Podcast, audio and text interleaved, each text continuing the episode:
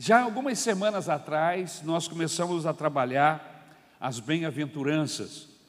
E hoje eu quero falar sobre a bem-aventurança da misericórdia. Amém? O texto é de Mateus, capítulo 5 e o versículo de número 7. O tema da mensagem é Bem-aventurados os misericordiosos. Amém? Bem-aventurado os misericordiosos. Você pode repetir esse tema comigo? Vamos lá? Bem-aventurado os misericordiosos. Amém? Mateus capítulo 5, versículo 7 diz assim: Bem-aventurados os misericordiosos, porque eles alcançarão misericórdia. Amém? Bem-aventurados os misericordiosos, porque eles alcançarão misericórdia. Vamos repetir? Bem-aventurado os misericordiosos, porque eles alcançarão misericórdia. Obrigado, meu Senhor, que a tua boa mão esteja sobre nós para nos guardar, para abençoar a nossa mente, para que possamos entender a tua palavra e praticá-la, Senhor. Ajuda-nos, ó Deus, com graça, com unção na transmissão da mesma, é o que eu rogo em nome de Jesus. Amém. Deixe-me fazer uma pergunta muito legal, uma pergunta bem pessoal para você esta noite, como introdução deste tema. Você já teve vontade de esganar alguém? Você está lidando com as pessoas e de repente você vê aquela gana, aquela vontade assim, ai, se eu pego fulano, eu esgano. Esganar por quê? Porque foi lerdo, porque a pessoa foi incompetente naquilo que estava fazendo e atrapalhou todo um processo, porque a pessoa foi desleixada, porque a pessoa foi inconsequente, porque a pessoa foi impaciente com o erro alheio, enfim, motivo não falta para você ter vontade de esganar alguém. Queridos, depois dessa pergunta, eu queria dizer uma coisa para você. Nós vamos falar sobre misericórdia hoje. Amém? Então, quando a gente tem vontade de esganar alguém, a gente deve lembrar do que o Senhor Jesus Cristo deixou aqui no texto de Mateus, capítulo de número 5, versículo de número 7 nós vamos falar sobre misericórdia. Agora, eu tenho certeza de que eu sou o primeiro a ouvir essa mensagem, eu sou o principal alvo desta minha mensagem. Eu não quero enganar ninguém, mas eu, eu já tive também inúmeras vezes vontade de esganar algumas pessoas. Então, quero dizer para você, vamos abrir o confessionário, amém? E vamos confessar as nossas mazelas, não é verdade? Irmãos, eu digo eu, sou o principal dos alvos dessa mensagem, por quê? Porque eu também sou impaciente, assim como você, amém? E eu sou impaciente, principalmente quando eu vejo gente preguiçosa, quando eu percebo que eu estou lidando com gente que se acha o dono do mundo, amém? Eu, eu tenho muita impaciência com maus motoristas, não porque eu me ache um bom motorista, mas eu acho que se a gente começar cumprindo o que está escrito na lei de trânsito, já está bom demais. Entendeu? Então, quando eu vejo pessoas atropelando as leis, colocando em risco suas vidas e as vidas de terceiros, eu, eu fico com vontade de esganar. Entendeu? Falta de responsabilidade. Você já lidou com gente que tem falta de responsabilidade? Gente teimosa que você está dizendo não vai por aí, tem um buraco, você vai cair, a pessoa continua e cai no buraco. E aí você diz: Olha, eu não disse para você não ir por aí. É mas você dá vontade de esganar mesmo depois que ele caiu no buraco, entendeu? Porque você avisou. Gente arrogante, irmãos. A gente fica com vontade de esganar gente arrogante, não é verdade? Então, é difícil ficar perto de pessoas que pensam que sabe tudo, né? Gente falsa. Dá vontade de esganar, não dá? Gente falsa, que não mostra que veio, que fica só ali, de uma forma meia secreta, mas com o objetivo de fazer alguma coisa mal contra você ou contra alguém, né? Queridos, A palavra misericórdia vem justamente para nos para que nós possamos equilibrar esse processo aqui dentro do nosso coração. A Bíblia Sagrada diz que a gente deve dar lugar à ira. Ter vontade de esganar alguém é uma coisa, esganar é outra. Completamente diferente.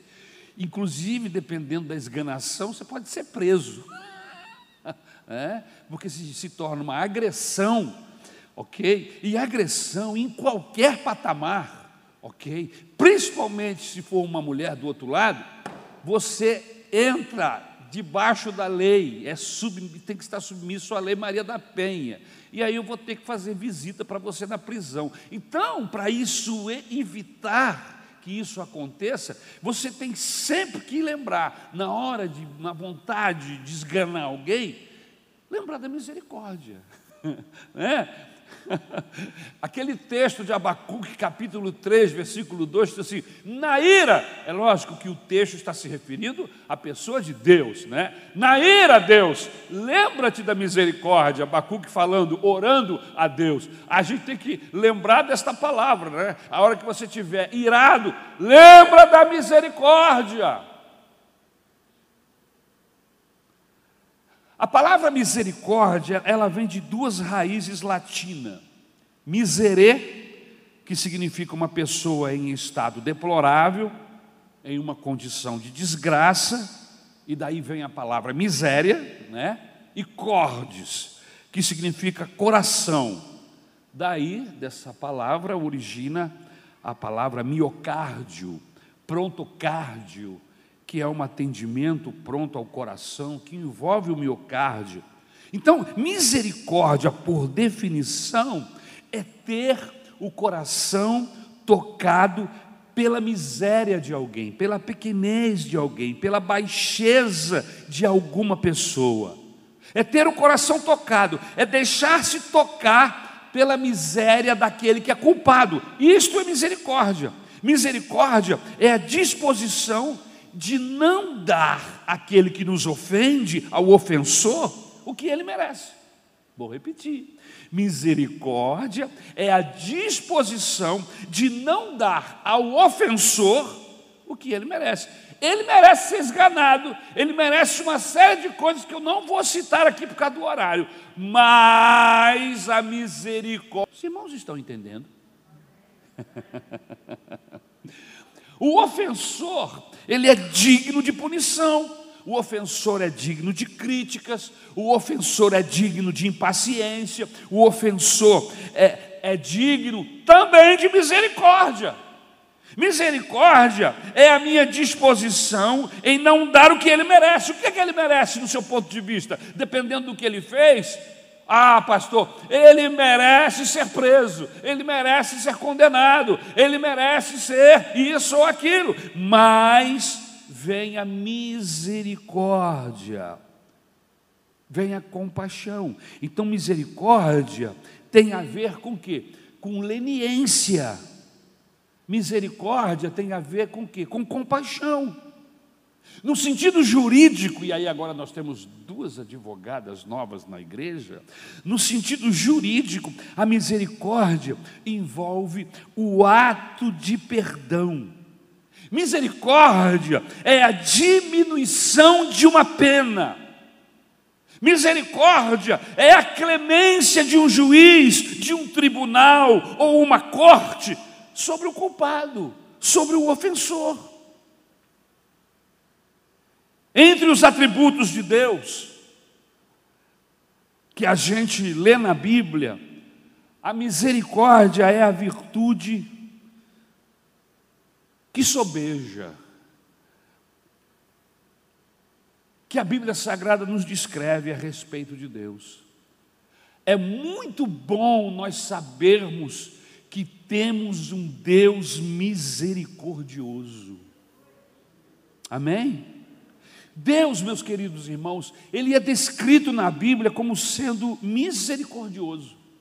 No Salmo de número 78 e o versículo 38, se você quiser abrir a Bíblia, você vai encontrar escrito o seguinte: Ele, porém, que é misericordioso, perdoa a iniquidade e não destrói.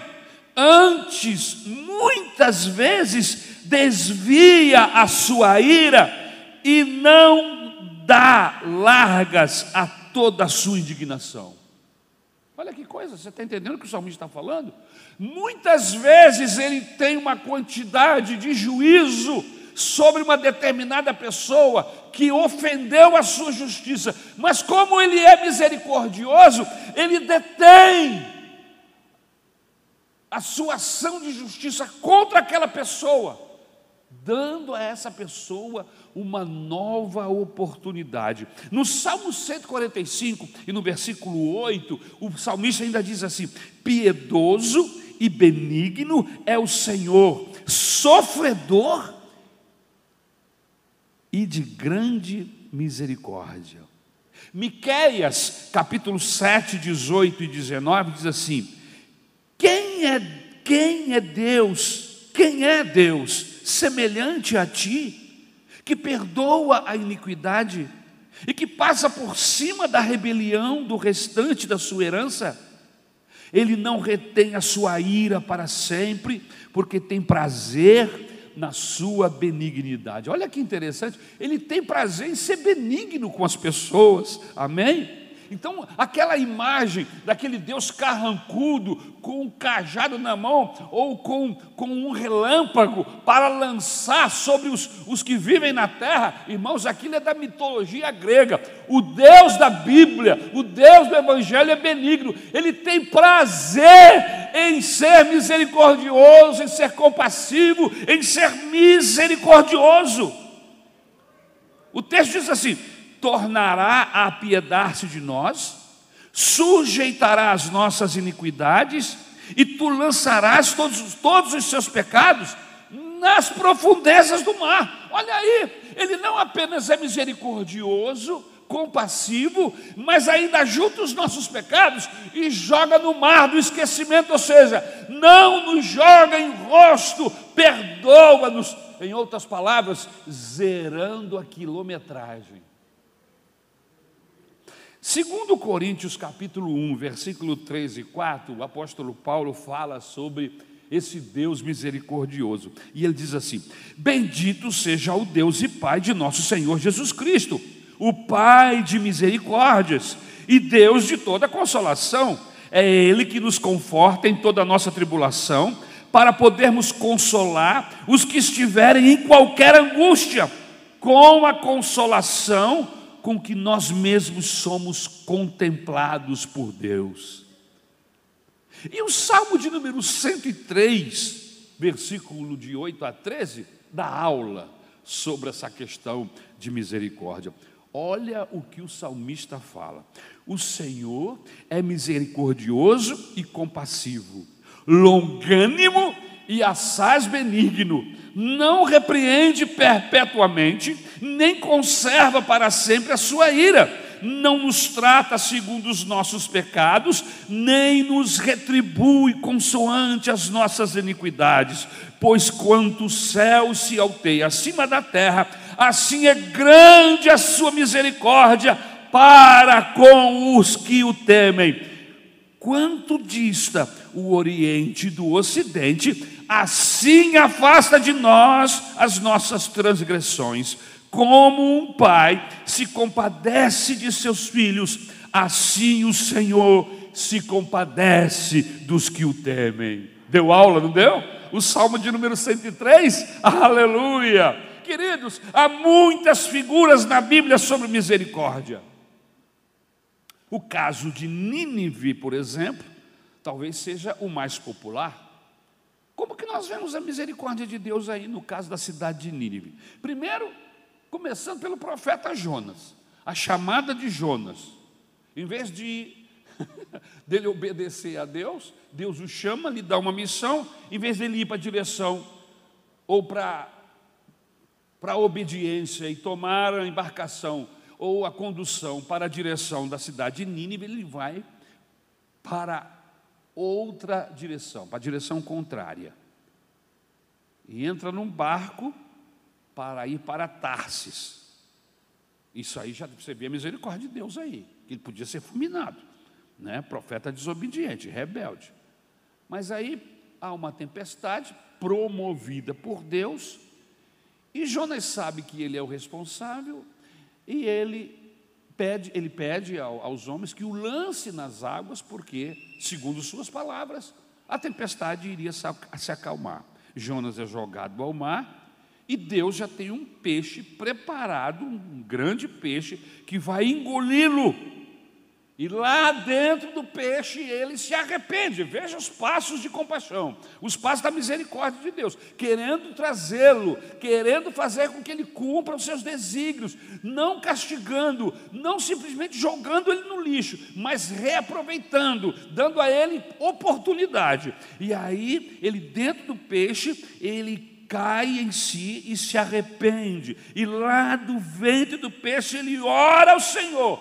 E Deus ouve a sua oração. E ele então finalmente caminha até, o peixe o leva até uma praia, e desta praia ele caminha em direção à cidade de Nínive. E aí ele escolhe a sua pior mensagem. Olha, ele já passou por tudo isso, irmãos.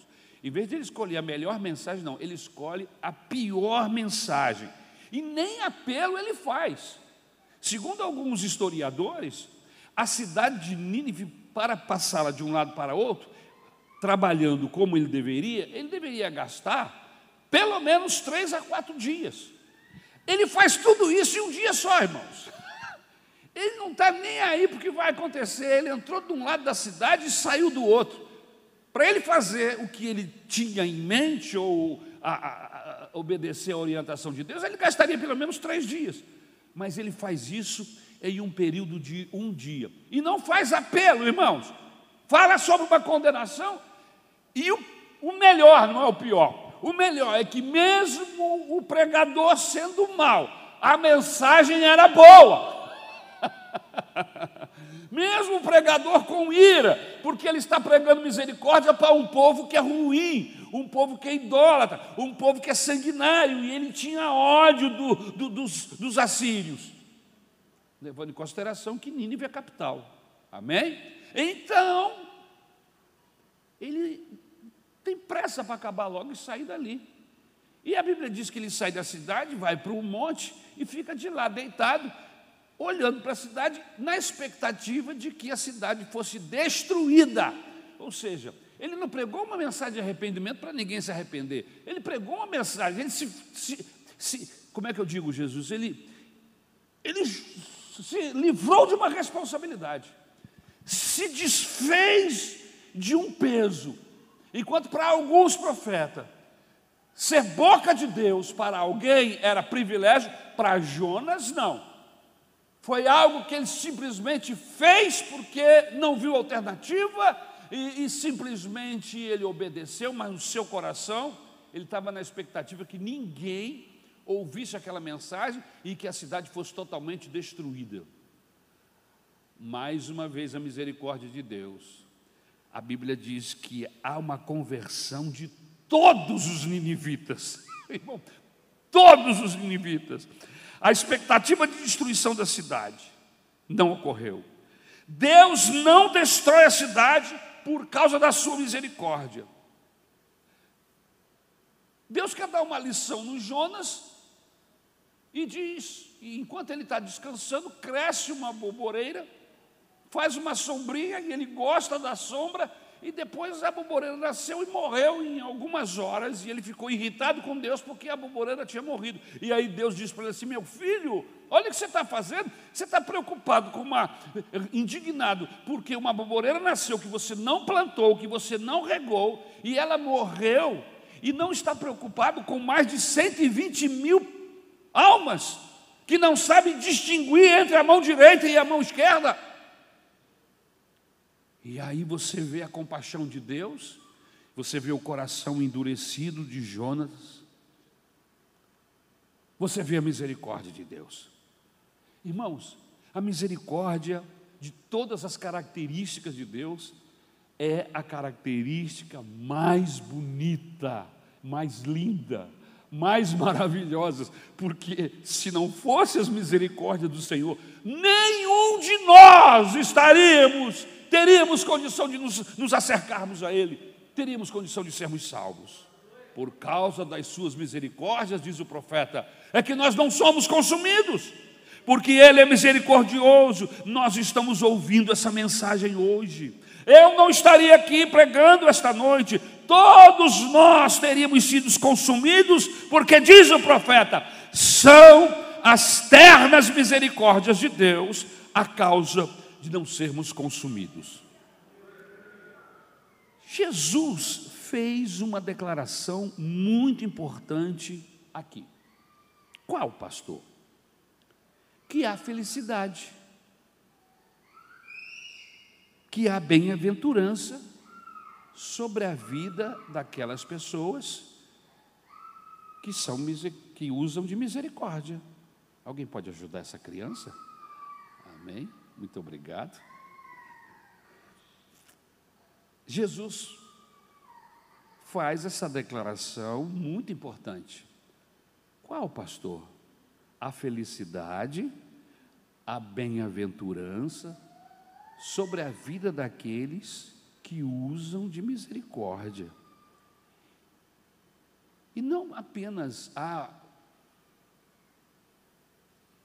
uma importância aqui nessa declaração, mas a Bíblia, o Senhor Jesus está dizendo que uma pessoa que usa de misericórdia vai receber como prêmio também as misericórdias de Deus.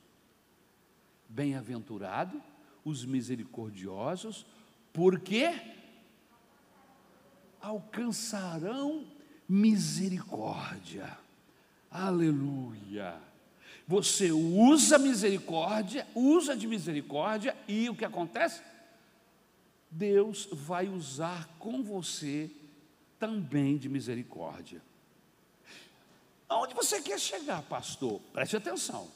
Jesus ligou, Jesus atrelou, tornou dependente nós sermos alvos da misericórdia de Deus, o fato de nós exercitarmos usando de misericórdia para com alguém. Em outras palavras, se eu uso de misericórdia com outras pessoas, eu também obterei misericórdia da parte de Deus através de outras pessoas e através do próprio Deus. Queridos, no, na, na oração do Pai Nosso, é importante que tenhamos atenção quando nós oramos. Porque existe na oração do Pai Nosso uma cláusula que, se nós não observarmos, em vez de nos abençoar, seremos amaldiçoados, seremos condenados. Vamos pensar agora na oração do Pai Nosso. Vamos lá. Pai Nosso que estás nos céus, santificado seja o teu nome Venha a nós o teu reino, seja feita a tua vontade, assim na terra como no céu. O pão nosso de cada dia nos dai hoje. E aí vem a cláusula: perdoas as nossas dívidas, assim como perdoamos os nossos devedores. Essa cláusula é, é pétrea. não pode ser removida. O que é que eu estou dizendo para Deus? A gente precisa prestar atenção quando canta e quando ora. O que é que eu estou dizendo para Deus? Ore, preste atenção na sua oração. Veja como você coloca as palavras. Preste atenção nos louvores que você está cantando. Porque você está cantando que vai entregar, que vai fazer, que vai acontecer. E o conto acaba e acabou. Era tudo conversa. Papo furado. Então a gente tem que prestar atenção. O que é que eu estou dizendo para Deus? Perdoa as minhas dívidas no mesmo tanto que eu perdoo os meus devedores. É isso que eu estou falando para Deus. A pergunta que não quer calar é a seguinte: isso está acontecendo na mesma medida? A Bíblia diz: na medida que você medir, você será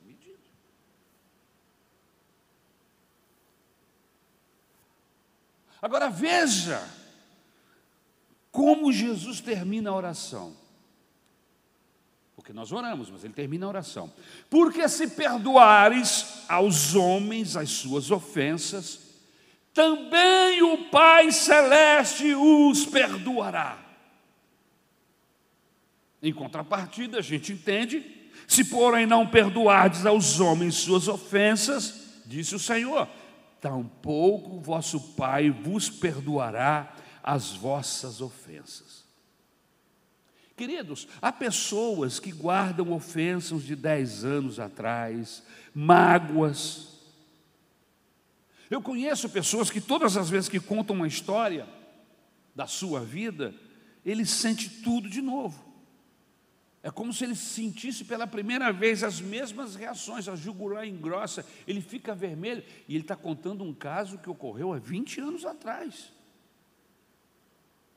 A Bíblia diz que eu vou receber misericórdia de Deus no mesmo tamanho da misericórdia que eu vou usar com o meu próximo.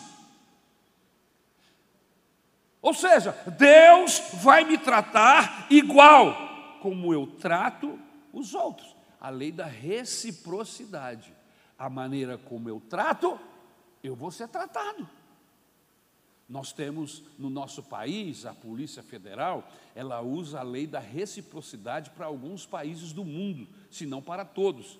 Brasileiro foi maltratado lá no país de Gales. Vamos supor. Maltratou lá, quando chegou aqui, é só falar na polícia: olha, eu fui tratado assim, assim, assim. E é lógico que você tem que ter provas disso.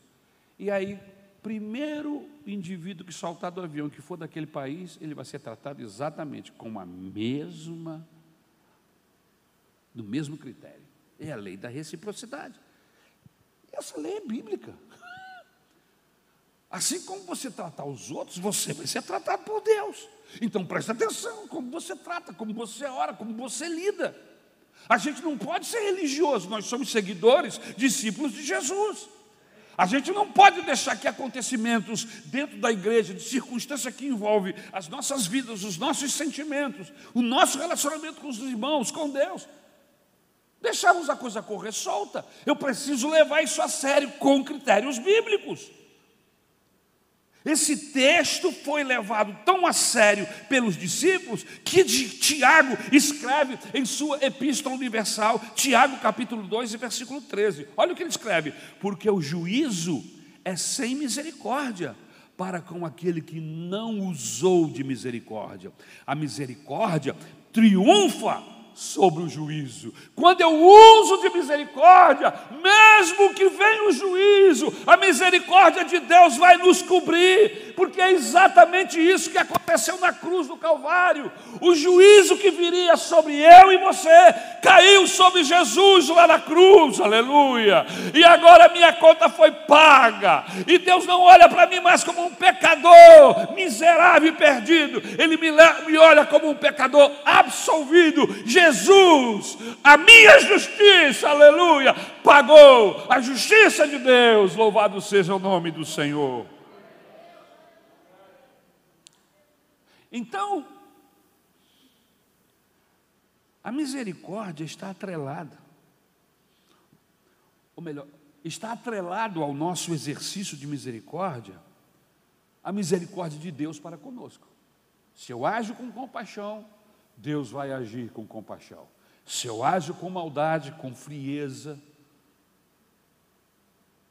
como um ímpio, embora sabendo as verdades de Deus, eu ajo como um ímpio, da mesma forma Deus vai me tratar. Está atrelado o nosso exercício de misericórdia, a misericórdia de Deus a nós. Por isso Jesus disse: Bem-aventurado, feliz é aquele que assim fizer. Pastor, se é uma bênção ser misericordioso, se são felizes todos que assim praticam, como é que a gente exercita na prática essa misericórdia? Como é que eu coloco isso na minha prática, no meu dia a dia, nos meus relacionamentos? Primeiro, quer anotar? Sendo misericordioso e sendo persistente em amar. Quer colocar misericórdia na prática? Como é que eu traduzo tudo isso na prática, no meu dia a dia? sendo misericordioso com as pessoas e sendo persistente em amar. Como é que é isso, pastor? É dizer ao próximo: Eu vou amar você até mesmo quando você pisar na bola. Olha aí, eu vou amar você.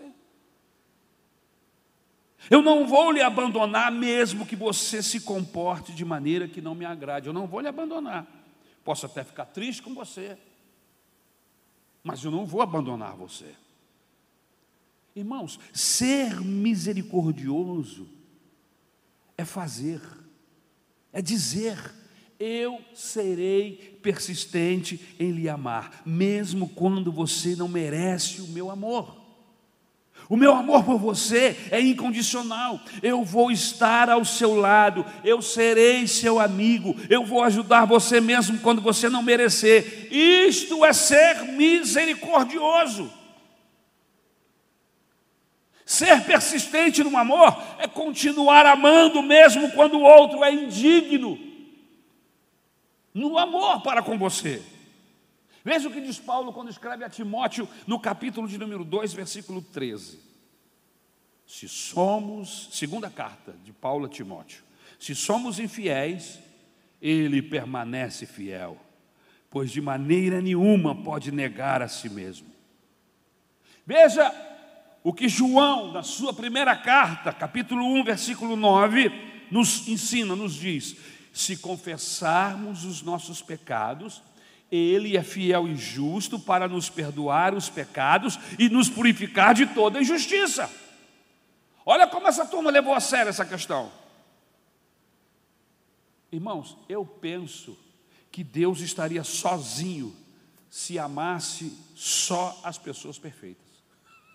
Ele ia ficar sozinho, porque não tem ninguém perfeito. Eu penso que nós estaríamos sozinhos se nos rodeássemos só de pessoas perfeitas, porque não existem pessoas perfeitas. Misericórdia, meus irmãos, é a capacidade de se persistir no amor. Existem pessoas que se sentem extremamente culpadas, porque foram ensinadas que só serão amadas se forem perfeitas. Você conhece gente assim? Que é muito exigida. E quando ele não consegue fazer, atender a expectativa do outro, ou a expectativa que lhe impuseram na sua infância, ele acha que ele não é amado. Porque ele só é aplaudido, só é acariciado, só é abraçado, se ele acertou, se ele tirou 10, se ele tirou 7 e 8, não. No dia que você erra, você pensa que não é mais amado. Cuidado, pai, quando na correção dos filhos você deixa transparecer a ele que você só o ama quando ele acerta. Cuidado, pai. É preciso que os filhos saibam que, mesmo errados, nós, pais, continuaremos a amá-los. É importante que eles saibam disso. Isso não significa que é uma, uma abertura para que haja erros, para que pequemos diante de Deus. O próprio apóstolo Paulo nos questiona: cuidado, você agora, só porque você sabe que Ele é misericordioso e gracioso, você vai pecar de propósito, você vai ser desleixado? Não, absolutamente. O fato aqui, meus irmãos, é que nós não devemos associar disciplina ao ódio. Disciplina não tem nada a ver com ódio, com raiva. Não discipline só quando você está com ódio. Nunca discipline com ódio. Às vezes, no decorrer do dia, as pressões, as contas, os problemas de relacionamento que temos, nos leva, às vezes, a disciplinar os nossos filhos com raiva. Não discipline o seu filho com raiva, discipline-o com amor, é diferente. A raiva passou, por isso que você nunca deve disciplinar o seu filho, a sua filha, imediatamente. Deve discipliná-lo na hora do problema, mas você deve respirar fundo, contar até 10 e discipliná-lo com amor, para que ele saiba. E você deve dizer: Olha, eu estou disciplinando você porque você me desobedeceu, porque você tirou algo que não era para tirar e eu avisei. Você deve dizer a razão e a sua disciplina tem limite. Não é uma disciplina que você vai disciplinando, disciplinando, disciplinando, e não tem fim, não acaba nunca. Não, disciplina tem começo e tem fim. E é preciso que ela seja dada no tempo e na hora certa. Por quê? Porque a Bíblia diz que o pai disciplina o filho que ama. Por isso eu não posso disciplinar o meu filho com ódio. O mais bonito, irmãos, na história da Bíblia, é que os heróis da Bíblia não eram perfeitos. Nenhum era perfeito. E nem por isso deixaram de ser amados por Deus. Veja, Abraão mandou a concubina e seu filho para o deserto para passar fome e sofrer o desterro. Se não fosse Deus, Agar e Ismael teriam morrido, irmãos. E Abraão agiu com a cabeça dele, deu um, uma quantidade de água, um pedaço de pão e largou a mulher com a criança no deserto. Abraão mentiu, colocando em risco sua mulher mas mesmo assim, esses erros não impediu que Deus dissesse para ele: Abraão, você é meu amigo. Abraão foi chamado e conhecido como amigo de Deus. Por causa do quê? Primeiro, por causa da misericórdia de Deus. Ele não se permite roubar da amizade, da alegria de um bom relacionamento por causa do pecado, principalmente porque se há arrependimento, esse pecado é perdoado, é zerado e o relacionamento continua. O grande problema é quando não há arrependimento, quando há coração duro, não há perdão, pedir de perdão. Aí o relacionamento fica estremecido e pode acabar. Mas quando nós pecamos, irmãos, devemos correr para Deus, como fazemos com os nossos pais, corremos para eles e eles vão nos disciplinar e vão dizer: por que você fez isso? E você vai confessar: eu fiz isso porque eu desobedeci. Me perdoa, meu pai, me perdoa, minha mãe. E você vai receber um abraço, um beijo, vai ser disciplinado, mas você continua sendo filho, continua sendo abençoado pela família e pelo amor do seu pai e da sua mãe. Veja, Davi comete adultério, manda matar o marido da mulher que ele adulterou com ela, né? E, no entanto, Deus chama Davi de homem segundo o seu coração. Como é que é isso? Foi o que eu falei. Uma vez que houve arrependimento, uma vez que Davi confessou o seu pecado, Deus o perdoou embora não o livrou das consequências, dos desdobramentos daquela falha, mas o perdoou, não o matou, não o destruiu, embora pudesse fazê-lo. Embora Deus não seja condescendente com o pecado dessa gente, embora Deus não esteja fazendo vista grossa ao que eles fizeram, o amor de Deus continua sendo incondicional. Deus amou Abraão, Deus amou Moisés, Deus amou Davi, não pelo que eles fizeram, mas os amou segundo as riquezas da sua misericórdia. E é isso que é bonito na nossa caminhada com Deus, é que sermos alvo dessas compaixões e dessas misericórdias. É preciso entender que mesmo quando somos imperfeitos, mesmo quando somos falhos, o amor de Deus não deixa de ser grande e bonito para conosco. Deus nos quer bem. Deus nos ama mesmo quando não satisfazemos suas expectativas. O amor de Deus é persistente. Por isso, não meça os outros não ame as pessoas pelas suas expectativas. Em nenhum momento a Bíblia, na Bíblia, Deus quer que sejamos como Moisés. Não. Ele quer que você seja você mesmo. Ele não quer que você seja Davi, nem quer que você seja Abraão ou qualquer um personagem bíblico.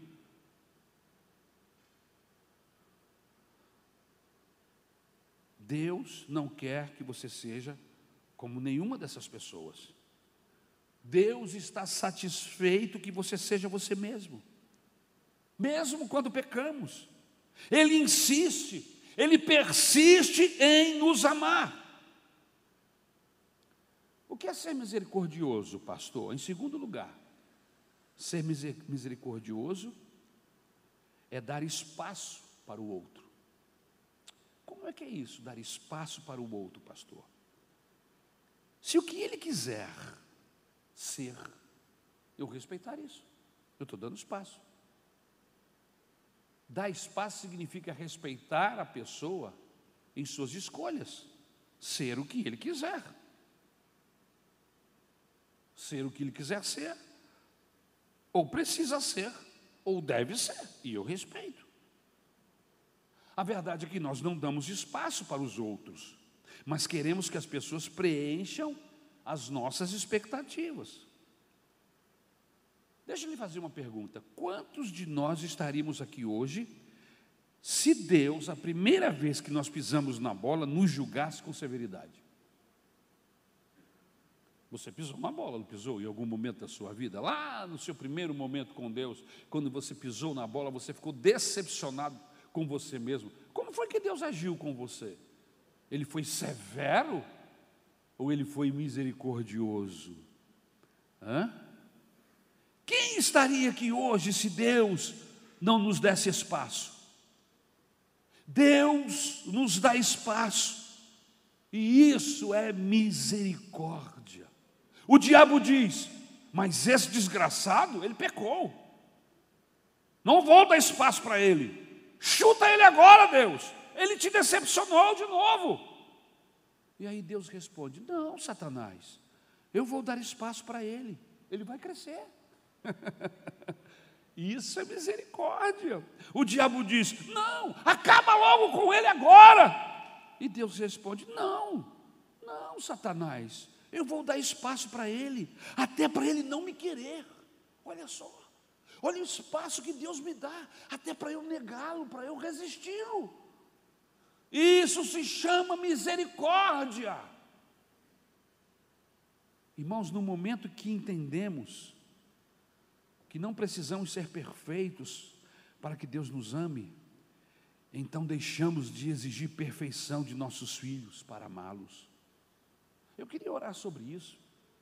É possível que hajam aqui pais severos, rudes, que não usam compaixão nem misericórdia para com seus filhos, para com as pessoas que o rodeiam, são demasiadamente exigentes, não tem espaço para compaixão.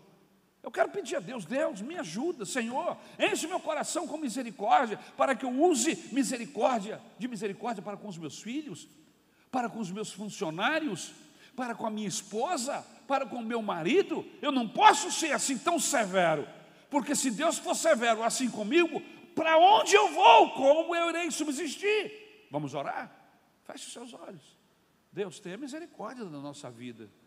Ajuda-nos a mudar hoje para que não sejamos severos, demasiadamente severos, mas que possamos, diante dos processos da vida, sermos misericordiosos, aleluia. Outra coisa, nem vou exigir que meus pais me peçam perdão. Você sabe que tem uma galera aí que tem ódio de pai e mãe? Porque em sua cabeça, na sua mentalidade, eles acham que seus pais foram demasiadamente severos e não perdoam, porque seus pais eram amadores na arte de criar filhos. Mas eu entendi isso. Eu ganhei algumas, algumas boas varadas. Algumas vezes, na minha cabeça, lá atrás, de adolescente, eu pensei: poxa, não podia ter feito assim, não podia ter agido, eu não agiria dessa maneira. Mas agora que eu sou pai, eu entendo os meus pais e os perdoo por alguma falha nesta área. Irmãos, eu nunca tive outra vida e nem você. Isso é conversa fiada, isso não é Bíblia. Nós nunca tivemos vidas passadas. Eu nunca casei antes, a minha primeira vida é essa, a minha primeira, os meus primeiros pais são os meus pais, Ari, Nancy, ah, os meus irmãos são os seis que eu tive, cinco que eu tive, a minha primeira esposa e única é a Isabel, os meus filhos são o Gabriel e o Lucas. Eu, eu nunca aprendi a ser pai em outra encarnação, não, irmão. Tudo para mim nessa vida é novidade. Eu sou amador, estou sujeito a erros e falhas. E se eu estou, os meus pais também estiveram, porque viveram nas mesmas circunstâncias. O que é isso? Pensar assim é misericórdia. Pensar assim é dar espaço, dar espaço até para o erro, é dar o devido desconto, pois não eram profissionais, não eram perfeitos, e nem nós, filhos, fomos filhos perfeitos. Eu entendo, meu pai, principalmente agora que sou pai. Nós não damos espaço para os nossos irmãos. Quanto tempo você tem de crente? Vamos lá, responda para si mesmo. Cinco anos? Poxa, já era para você estar aonde? Em um outro patamar. Calma aí, pastor. Me dá um espaço. Me dá. Cada um tem o, seu, tem o seu tempo. E Deus respeita o nosso tempo, Deus respeita o nosso ritmo, Deus nos respeita, Ele não nos impõe um processo de crescimento que, se nós não alcançarmos a sua expectativa, nós somos banidos. Não! Ele nos espera, Ele esperou por Davi, ele esperou até que Davi aprendesse na sua escola tudo que tinha que aprender, e 40, 39 anos depois é que Davi chega ao reinado. Deus esperou por Abraão até que ele crescesse e se tornasse é, em um patamar de amigo. Deus esperou. Deus esperou por Isaac, por Jacó. Deus espera por você e por mim. Aleluia. Calma. Dê espaço para ela, dê espaço para os seus filhos, para que eles aprendam. E às vezes é errando que se aprende. O texto que nós lemos diz que ele não nos trata segundo os nossos pecados. Por quê? Porque se lembra que somos pó. O que é que é isso, irmãos? Ele nos dá espaço. Dê espaço para sua esposa. Dê espaço para o seu vizinho. Não seja rude, demasiadamente rude. Tente compreender os processos e dê linha na pipa, para que ele cresça, para que ele aprenda. Em terceiro lugar, e eu começo a terminar. Ser misericordioso é ter boa memória. Todas as vezes que eu julgar os outros duramente, eu devo me lembrar de onde eu vim. Antes de agredir, lembre-se de onde você veio. Lembre-se que alguém aguentou você. Lembre-se que alguém aguentou a sua imaturidade. Não seja nervoso com fulano. Lembre-se que alguém já ficou nervoso com você. A gente falou de esganar. Quantas vezes alguém já quis me esganar também? Quantas vezes você já provocou alguém a ponto dessa pessoa querer lhe esganar? Todos nós somos esganáveis. Veja o que Paulo escreve na carta aos Colossenses, capítulo 3, versículo 13. Suportai-vos uns aos outros, perdoai-vos mutuamente, caso alguém tenha motivo de queixa contra outrem, assim como o Senhor vos perdoou, assim também perdoai-vos. Olha como que Paulo fala. Eu soube de um carro de autoescola que tinha um adesivo escrito assim: calma, você já passou por isso. A gente geralmente se irrita, né? Entra uma autoescola na sua frente, ou lá na frente da sala, Ih, é uma autoescola que está fazendo esse trânsito todo. Sai daí logo, tira ele daqui. Não tem paciência nenhuma. Mas aí basta você lembrar que um dia você também estava no lugar daquele motorista que está aprendendo. Você já passou por isso.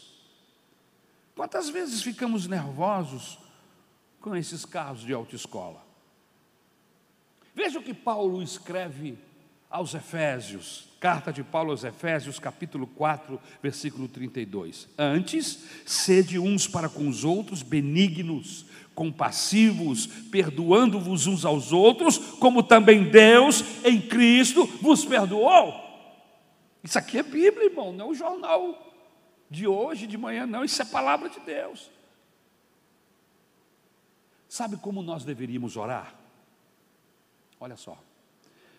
Quando eu estiver errado, Senhor, faz-me desejoso de mudar. Quando eu estiver certo, Senhor, faz-me tratável. A pior coisa que existe, irmãos, é tratarmos com pessoas que não erram, pessoas que se julgam perfeitas, que só é bom aquilo que ele faz.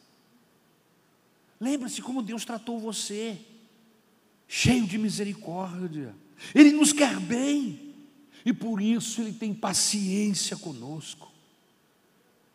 Como é que a gente exercita na prática a misericórdia? Em quarto lugar, e eu termino. Sendo misericordioso e não nos afastando demasiadamente dos outros. Você já notou que todas as vezes que nos sentimos muito justos, nós começamos a nos afastar dos outros? quando a gente começa a se sentir melhor do que os outros, ou a nossa justiça excede a justiça dos outros, a gente começa a selecionar relacionamentos? Não. Eu não vou lidar com qualquer um, eu vou buscar apenas alguns, aqueles que estão no, no meu patamar. Difícil, hein? Ninguém presta, ninguém é tão bom assim. Sabe de nada, meu filho. Mas as pessoas dizem assim: todo pastor não presta, todo vizinho é safado, só eu sou bom, sou eu que sei de tudo. E aí acabo me afastando das pessoas. Sabe o que é bonito na Bíblia, meus, meus irmãos? A Bíblia diz que Elias era sujeito às mesmas falhas que nós. O apóstolo Paulo diz assim: Esta é uma palavra digna de toda aceitação, e que Cristo veio perdoar os pecadores, no qual eu sou o principal. Quem está falando isso é o apóstolo Paulo. Ele não se julgava melhor do que ninguém. E como é que eu, alguém como eu, você, podemos nos sentir melhor que alguém? Queridos, ninguém tem qualquer vantagem quando olha para Deus. Fulano tem vantagem quando ora, Fulano tem vantagem quando olha para Deus. Não, ninguém tem nenhuma vantagem quando olha para Deus cara a cara, quando encara, o vê face a face. Porque Romanos capítulo 3 e verso 23 diz: Todos pecaram e carecem da glória de Deus. A Bíblia diz que toda boca se cala quando comparece diante daquele que é o Todo-Poderoso.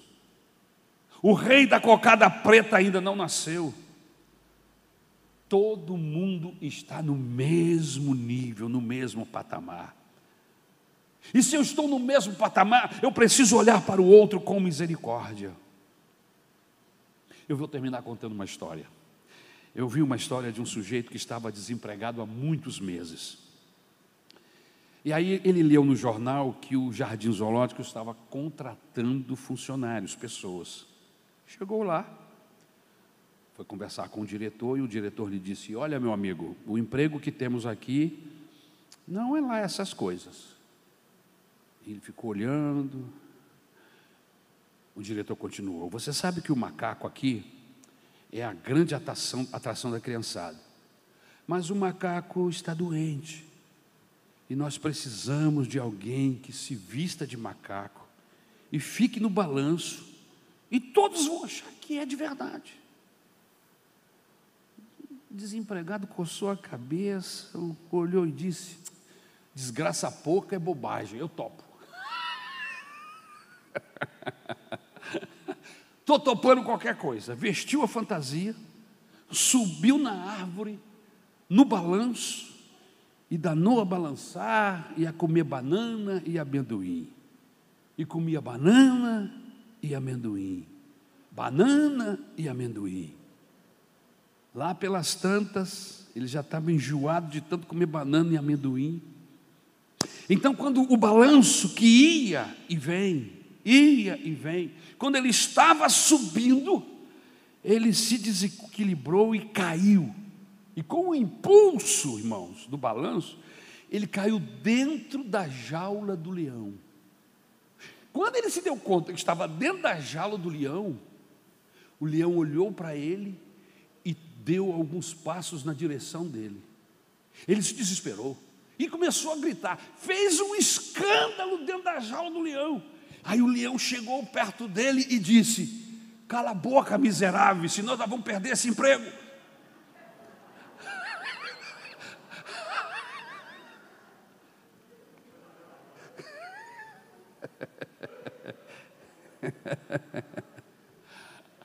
O leão também era falso.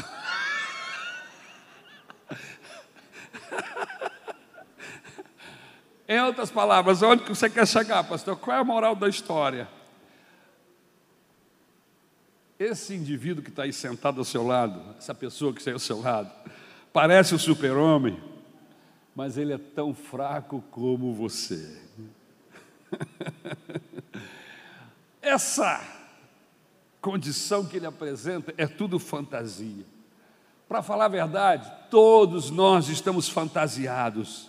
Na realidade, Todos nós precisamos de Deus. Por isso, tenha misericórdia dos outros, porque somente assim alcançaremos misericórdia de Deus.